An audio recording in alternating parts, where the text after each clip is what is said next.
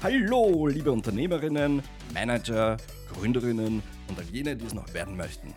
Mein Name ist Thomas Jiskra und ich bin Host des neuen Leadership Podcasts Leaders for Leaders und ich heiße euch recht herzlich willkommen zu einer weiteren Folge.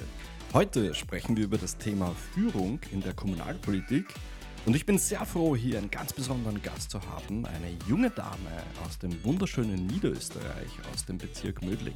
Sie ist Jahrgang 1992 und besuchte das Bundesgymnasium in Berchtoldsdorf sowie die Handelsakademie in Favoriten. Nach erfolgreich abgelegter Matura verbrachte sie ein Auslandssemester in den USA, wo sie ein Praktikum machte, sowie später in New York, wo sie für die Wirtschaftskammer Österreich tätig war. 2015 wird sie das erste Mal für den Gemeinderat zwei Jahre später sogar für den Nationalrat und ist 2020 zur jüngsten Bürgermeisterin Österreichs gewählt worden und das mit nur 27 Jahren. Heute ist sie neben ihrer Bürgermeisterinnen-Tätigkeit stellvertretende Bundesobfrau der Jungen Volkspartei Österreichs, stellvertretende Landesobfrau des Niederösterreichischen Arbeiter- und Angestelltenbundes Ersatzmitglied im Ausschuss der Regionen sowie Vorstandsmitglied im Klimabündnis Niederösterreich. Herzlich willkommen, Bernadette Geieregger.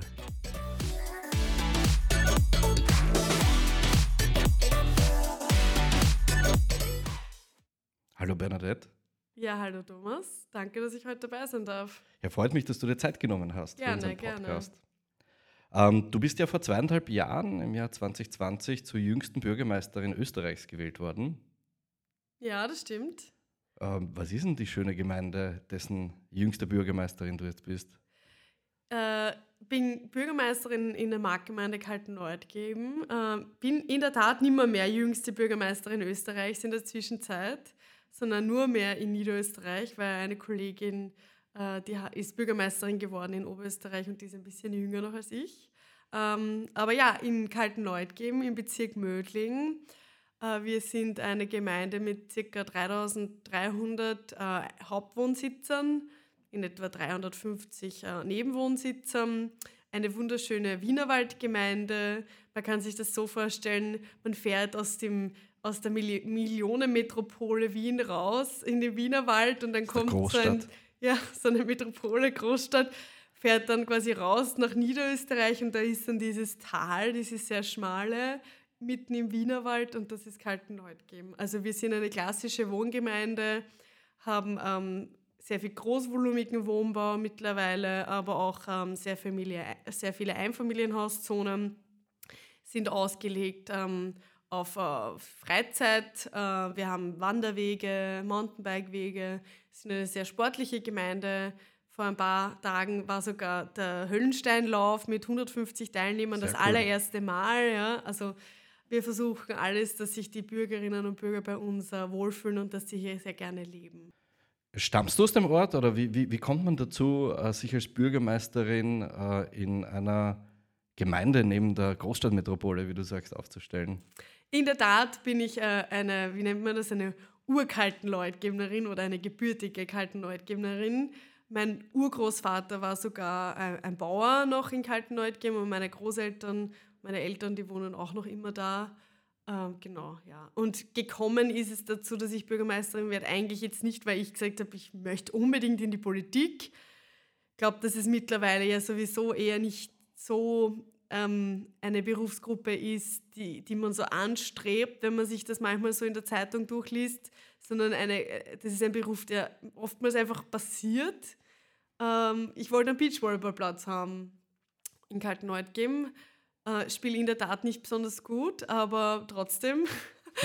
und ich habe damals einen Brief bekommen von einem Bekannten von mir, der sich dafür eingesetzt hat und der hat da so Mitstreiter gesucht. Und da gab es dann ein Treffen und da bin ich hingegangen. Und irgendwie haben wir uns in der Gruppe alle gut verstanden und waren dann sehr lange auch befreundet.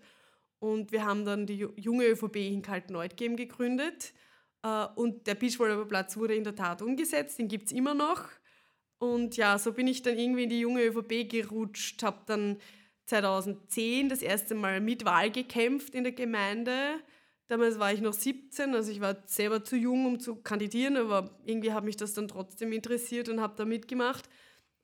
Und war dann 2015 äh, auch Kandidatin, bin dann Geschäftsführende Gemeinderätin geworden für Familie und Gesundheit. Wow. War dann äh, im Bezirk bei der jungen ÖVP zuständig ähm, für Gemeindeagenten. Das bin ich lustigerweise immer noch.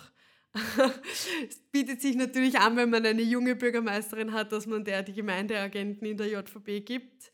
War dann Landesgeschäftsführerin in Niederösterreich vier Jahre lang und ja, irgendwann einmal haben wir äh, eineinhalb, zwei Jahren vor der Wahl überlegt, wie können wir das dann angehen. Das war so 2018, 2019.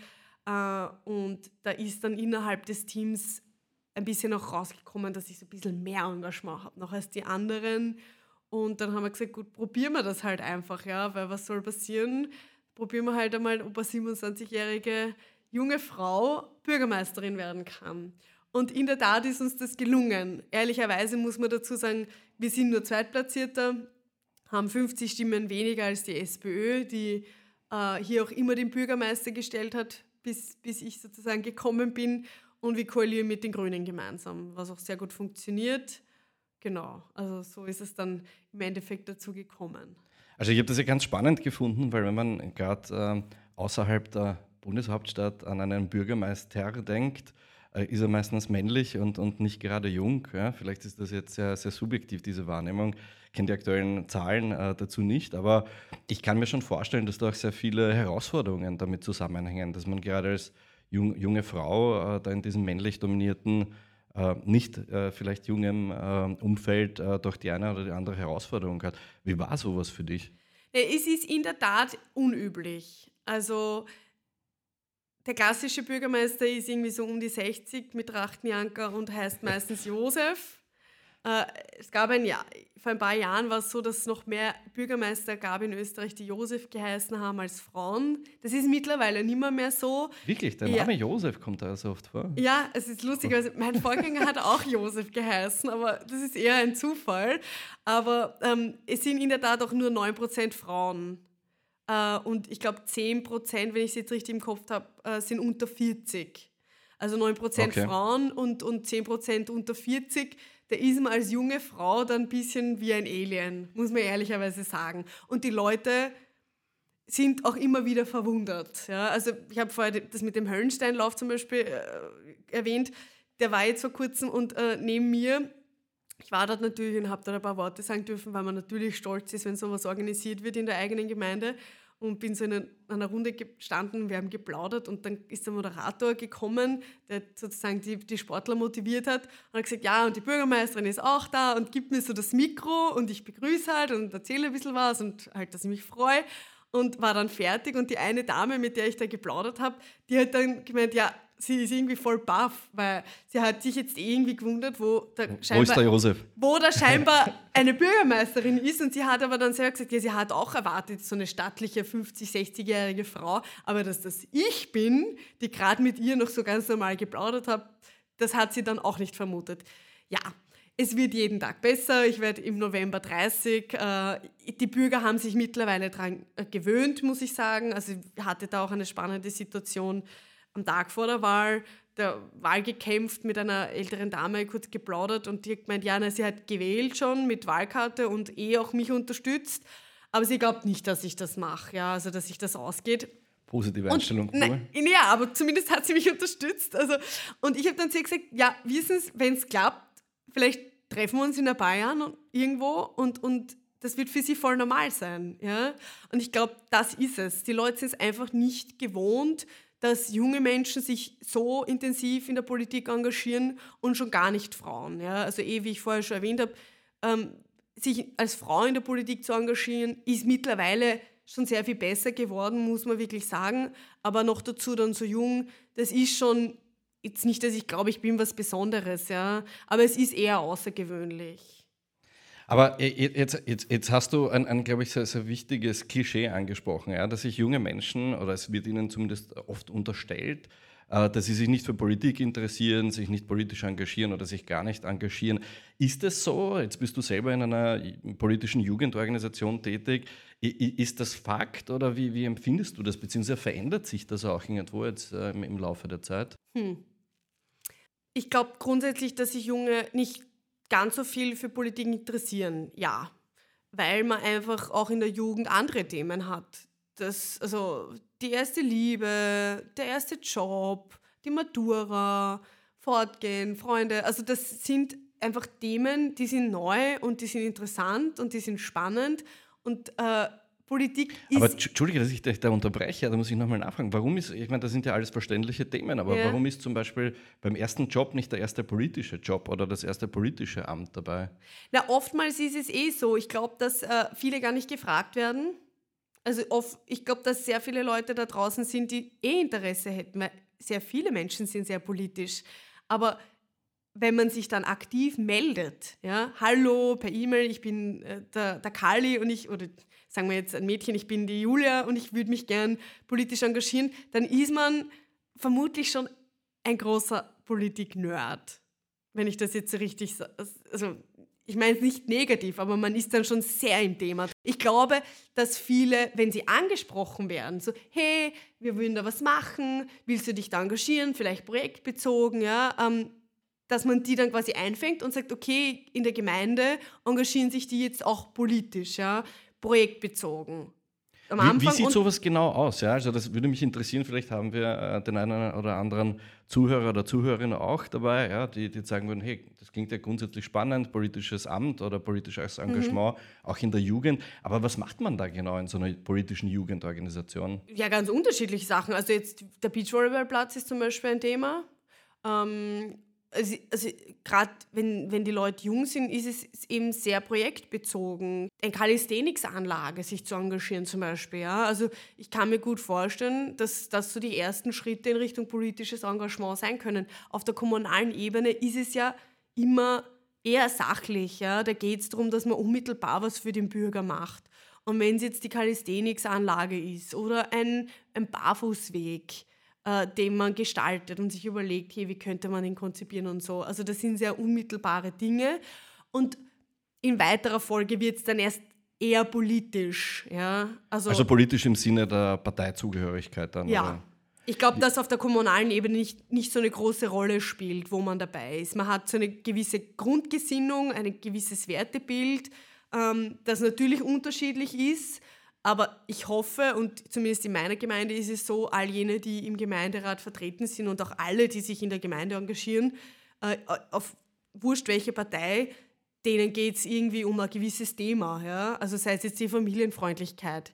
Wir haben zum Beispiel die Kinderfreunde meiner Gemeinde, die sehr sehr aktiv sind, na, denen geht es natürlich darum, dass sie ein gewisses Angebot für Kinder und die Familien anbieten, sei es jetzt ein Kasperl oder mal beim Familienfest der Kinderschminken und so Sachen. Das ist ja jetzt nicht hochpolitisch. Da geht es darum, dass unmittelbar einfach für die Bürger, für die Leute was passiert. Jetzt, jetzt geht es ja in, in, in, meinem Podcast hauptsächlich um das Thema Leadership, um mhm. Thema Führung. Ja. Ähm, wenn man jetzt an eine äh, Führung auf, auf kommunalpolitischer Ebene auf, oder auf kommunaler Ebene denkt, ja, was ist denn so für dich das, was du als, als Leadership in, in deinem Amt beispielsweise definieren würdest? Beziehungsweise welche Skills, welche Eigenschaften sind dafür notwendig? Was sollte man äh, mitbringen, wenn man jetzt so ähm, eine äh, Politführerin wie du auf kommunaler Ebene sein will? ähm, ich kann natürlich ein Vorbild sein, muss es aber natürlich nicht. Ähm, ja, eine gewisse Standfestigkeit braucht man, man braucht äh, Empathie, man darf sich nicht allzu schnell abstumpfen lassen, weil natürlich, das ist schon ein bisschen ein Klischee, wird wahrscheinlich auch ein bisschen stimmen, dass man ein bisschen abstumpft, weil man natürlich permanent und regelmäßig mit den Problemen und Herausforderungen der Bürger beschäftigt ist. Und wenn man da zu schnell abstumpft, dann wird man ein eher nicht so guter Politiker, würde ich jetzt mal sagen. Wie, wie geht man damit um, wenn ich fragen darf? Ja, also du hast dieses Abstumpfen, das ist irgendwie so ja, zumachen und dann wird es vielleicht gar nicht das so annehmen. Ja. ja. Ich glaube, äh, man, man ist ja, das ist irgendwie so, so wie, wie ein, ein, ein Fußball, denke ich mir oftmals. Ja. Entweder du liebst diese Mannschaft oder, oder diese Person, diese, diese Partei, oder, oder du empfindest vielleicht andere Gefühle, negative Gefühle mhm. gegenüber der, der Person. Ja.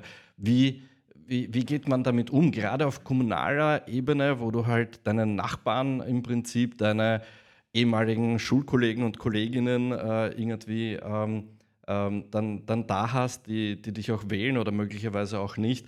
Wie geht man damit um, sowohl im positiven als auch im negativen Sinne? Also die Art und Weise, wie es ich anlege, ist jetzt nicht, dass ich jedes Mal darüber nachdenke, mit wem ich plaudere, also ich plaudere mit wem und mir dann überlege, na, hat mich der jetzt möglicherweise gewählt oder nicht? Das tue ich eigentlich nicht.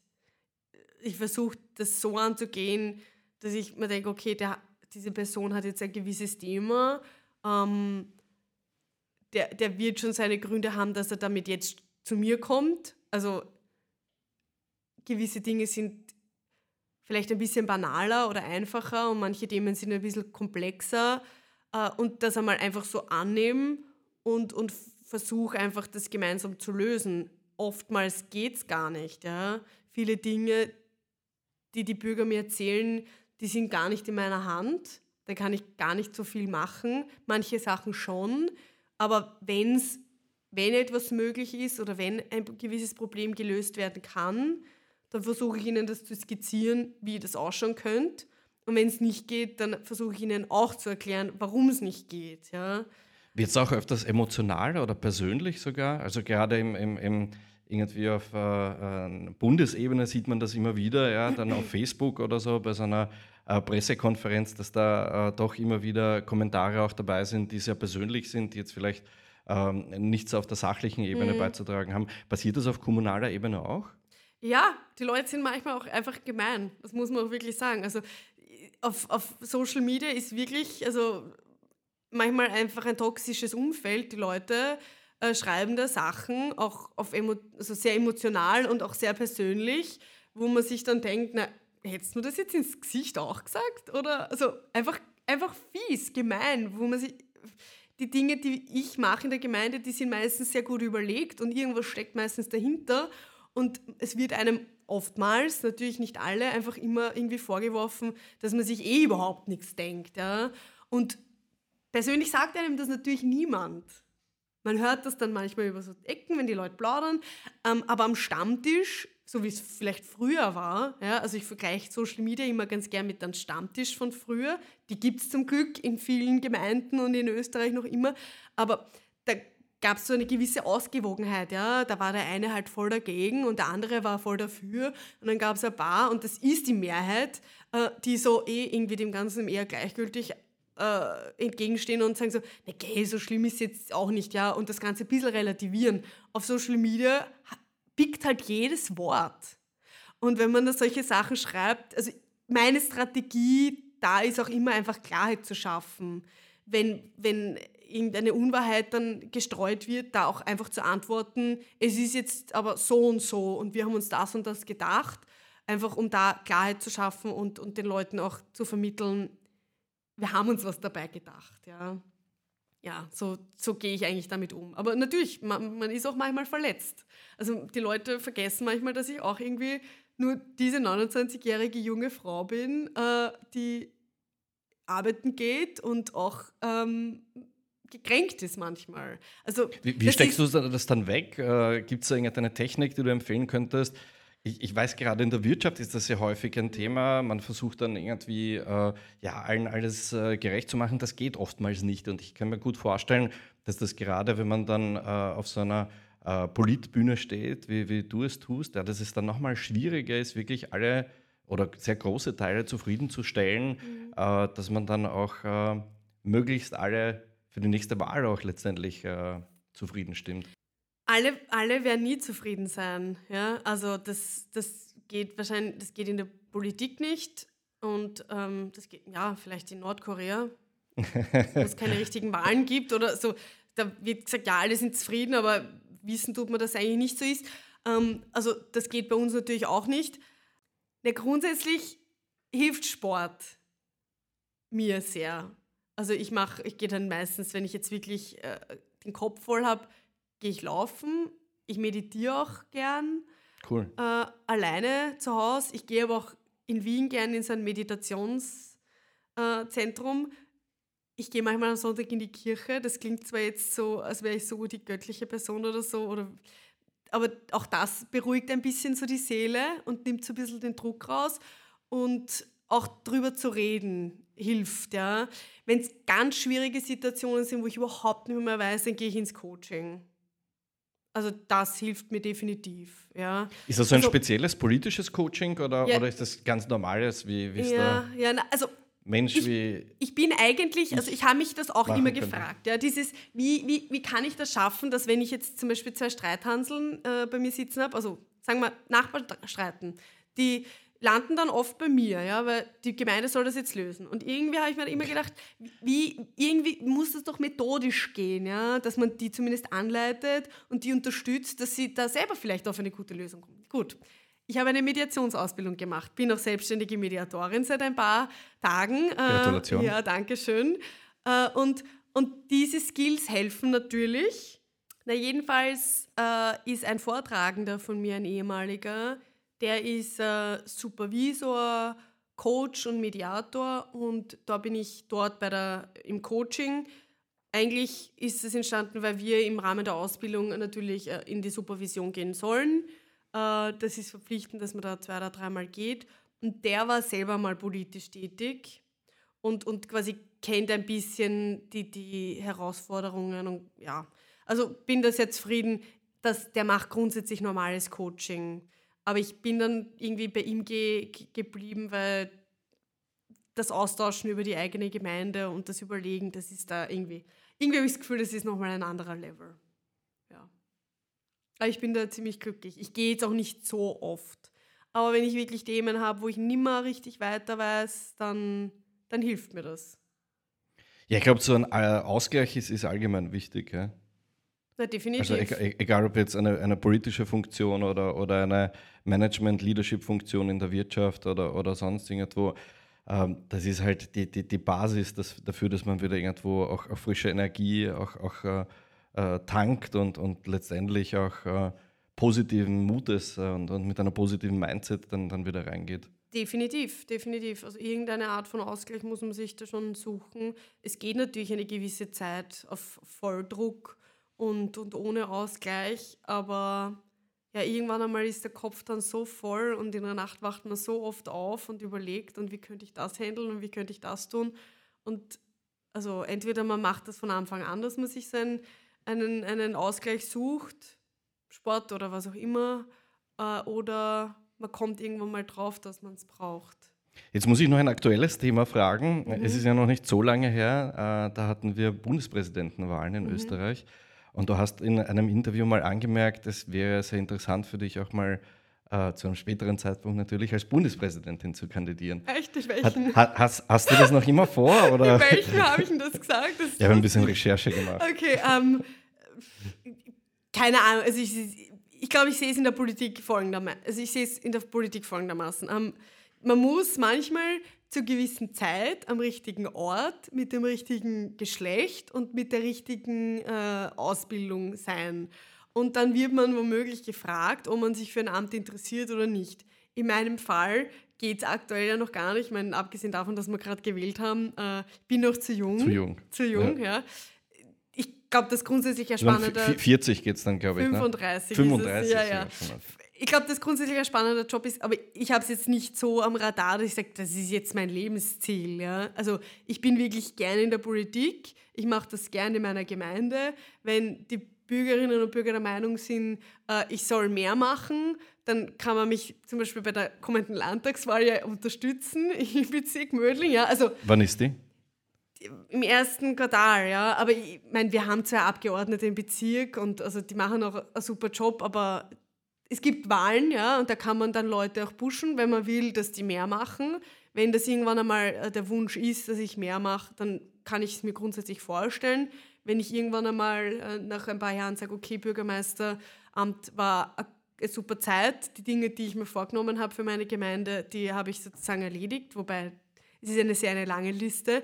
Und, und dann kann ich es mir vorstellen, in die Privatwirtschaft zu gehen. Ja? Also ich habe ja grundsätzlich Wirtschaft studiert wäre ja ähm, dort auch gut aufgehoben. Also ich, ja. Also du hast also nicht nur Wirtschaft studiert, du hast also auch sehr viel Auslandserfahrung gesammelt. Ja, ich war bei der Wirtschaftskammer in New York, das war wirklich äh, eine super Zeit. Na, gleich nach der Matura bin ich ein Jahr, da war ich bei, bei Punkel Racing, die haben dort Kolben und Bräuel hergestellt und da habe ich wirklich von der technischen Seite und auch von der kaufmännischen Seite sehr viel gesehen.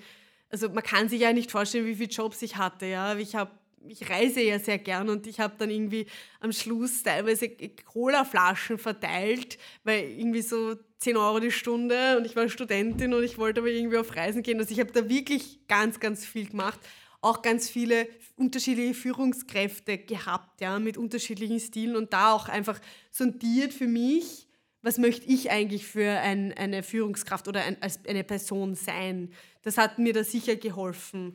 Was treibt dich da eigentlich an? Du hast gerade das Thema Reisen angesprochen. Was ist so dein, dein innerer Antrieb, dein Motivator? Ich sehe so unheimlich gern neue Dinge. Also, also Reisen ist so total aufregend, weil es immer wieder was Neues ist und neue Eindrücke und ich tausche mich auch so gern auch mit anderen Bürgermeistern aus, weil auch das andere Eindrücke sind, weil die Gemeinden so unterschiedlich sind. Die eine ist halt mehr so Industriegemeinde, die haben halt dann viel Kommunalsteuer und dann gibt es Gemeinden, wie so wie Kaltneut geben, die haben halt keine Industrie und ein paar Gewerbebetriebe, aber es ist halt hohe Lebensqualität und, und so, solche Dinge treiben mich halt an, ja. Und was Kommunalpolitik, Kommunalpolitik macht deswegen so viel Spaß und ist ja auch die Königsdisziplin, sagt man irgendwie, weil sie so unmittelbar ist und weil das, was man macht, einfach direkt vor der Haustür ist. Ja? Und das erfreut einen nicht nur selber, sondern halt auch alle anderen. Jetzt muss ich trotzdem nochmal nachhaken hier. Ähm, du hast gesagt, äh, du reist sehr gerne, triffst auch andere Bürgermeister, Bürgermeisterinnen und ja. tauscht dich aus. Was steht denn als, als nächstes Reiseziel bei der, auf der Reiseliste? Ja, lustigerweise, ich habe gar nichts gerade stehen drauf. Ja, was würdest du denn gerne raufschreiben? Japan, Japan ist grundsätzlich auf der Liste, wo ich noch nicht war. Ähm, was mich interessiert, äh, weil Japan ja logischerweise ein asiatisches Land, aber irgendwie doch westlich äh, und, und, und, und sehr modern. Und gut, japanisches Essen braucht man nicht reden. Es ist auch in Wien sehr gut. Äh, also das würde mich grundsätzlich interessieren, aber es ist so weit weg, ähm, dass ich glaube, in den kommenden Jahren mal eher nichts wird. Österreich ist auch super fein. Also jetzt nicht auch, es ist super fein zum Urlaub machen. Da kann man genauso viel Geld liegen lassen, wie wenn man jetzt um die halbe Welt fliegt. Das stimmt mittlerweile, ähm, ja. Und, und gehe total gern wandern. Den Großglockner würde ich irgendwie gern besteigen. Und ich habe mir vorgenommen, als ich, äh, als ich kandidiert habe, wenn ich äh, Bürgermeisterin werde, dass ich nach Mariazell gehe. Und ich habe es bisher noch nicht geschafft, weil wir haben dann zweimal ein Wochenende schon ausgesucht gehabt und da war das Wetter dann wirklich nicht super. Und irgendwie habe ich das jetzt noch vor mir hergeschoben. Also Mariazell wird es irgendwann einmal demnächst werden. Ja. Cool, also irgendwas zwischen Tokio und Mariazell ist äh, bei ja. der Bernadette demnächst auf der Reiseliste. Ja, genau. Äh, Bernadette, noch zum Schluss, du hast ja irre viel schon erlebt, also egal ob jetzt Auslandsaufenthalte, Praktika, äh, alle deine politischen Ämter, die du begleitet hast und, und begleitest, auch die zukünftigen Ambitionen. Was wären jetzt deine bisherigen Learnings, äh, die du gerne mit der Leaders for Leaders Community teilen möchtest? Im politischen Feld jetzt oder, oder? Was war so für dich die, die größte Erkenntnis oder wo du, wo du sagen würdest, würdest das, das war für mich wertvoll, da habe ich etwas gelernt und das mhm. möchte ich mit anderen teilen? Grundsätzlich nicht alles klappt immer prima, ja. Also nicht alles klappt immer hundertprozentig und jeder neue Tag ist eine Möglichkeit, es nochmal zu probieren, wenn es nicht funktioniert hat. Also es ist eines der Dinge, die, die ich immer sehr gern beherzige. Dinge nochmal zu probieren, neue Dinge zu probieren, wenn es nicht geklappt hat, das nochmal anders zu, beleuchten und vielleicht klappt es ja so also das, das glaube ich, ist wertvoll in der Politik, aber sicher auch in der Wirtschaft. Cooles Learning sicherlich. Vielen Dank, Bernadette. Ja, sehr Danke gerne. für die Zeit. Danke auch an alle, die jetzt zugehört haben. Es hat mich sehr gefreut, dass ihr dabei wart. Falls ihr noch Fragen habt zu Bernadette oder ihrer Politkarriere, ich habe euch ihren Insta-Link unten in den Shownotes hinterlassen. Freue mich natürlich auch über euer Feedback. Abonniert diesen Podcast, teilt ihn in eurer Community und ich freue mich auf ein Wiederhören bei der nächsten Folge oder ein Wiedersehen auf meinem Blog unter thomasiska.com. Und vergesst nicht, Thomas schreibt man in meinem Fall noch immer ohne H.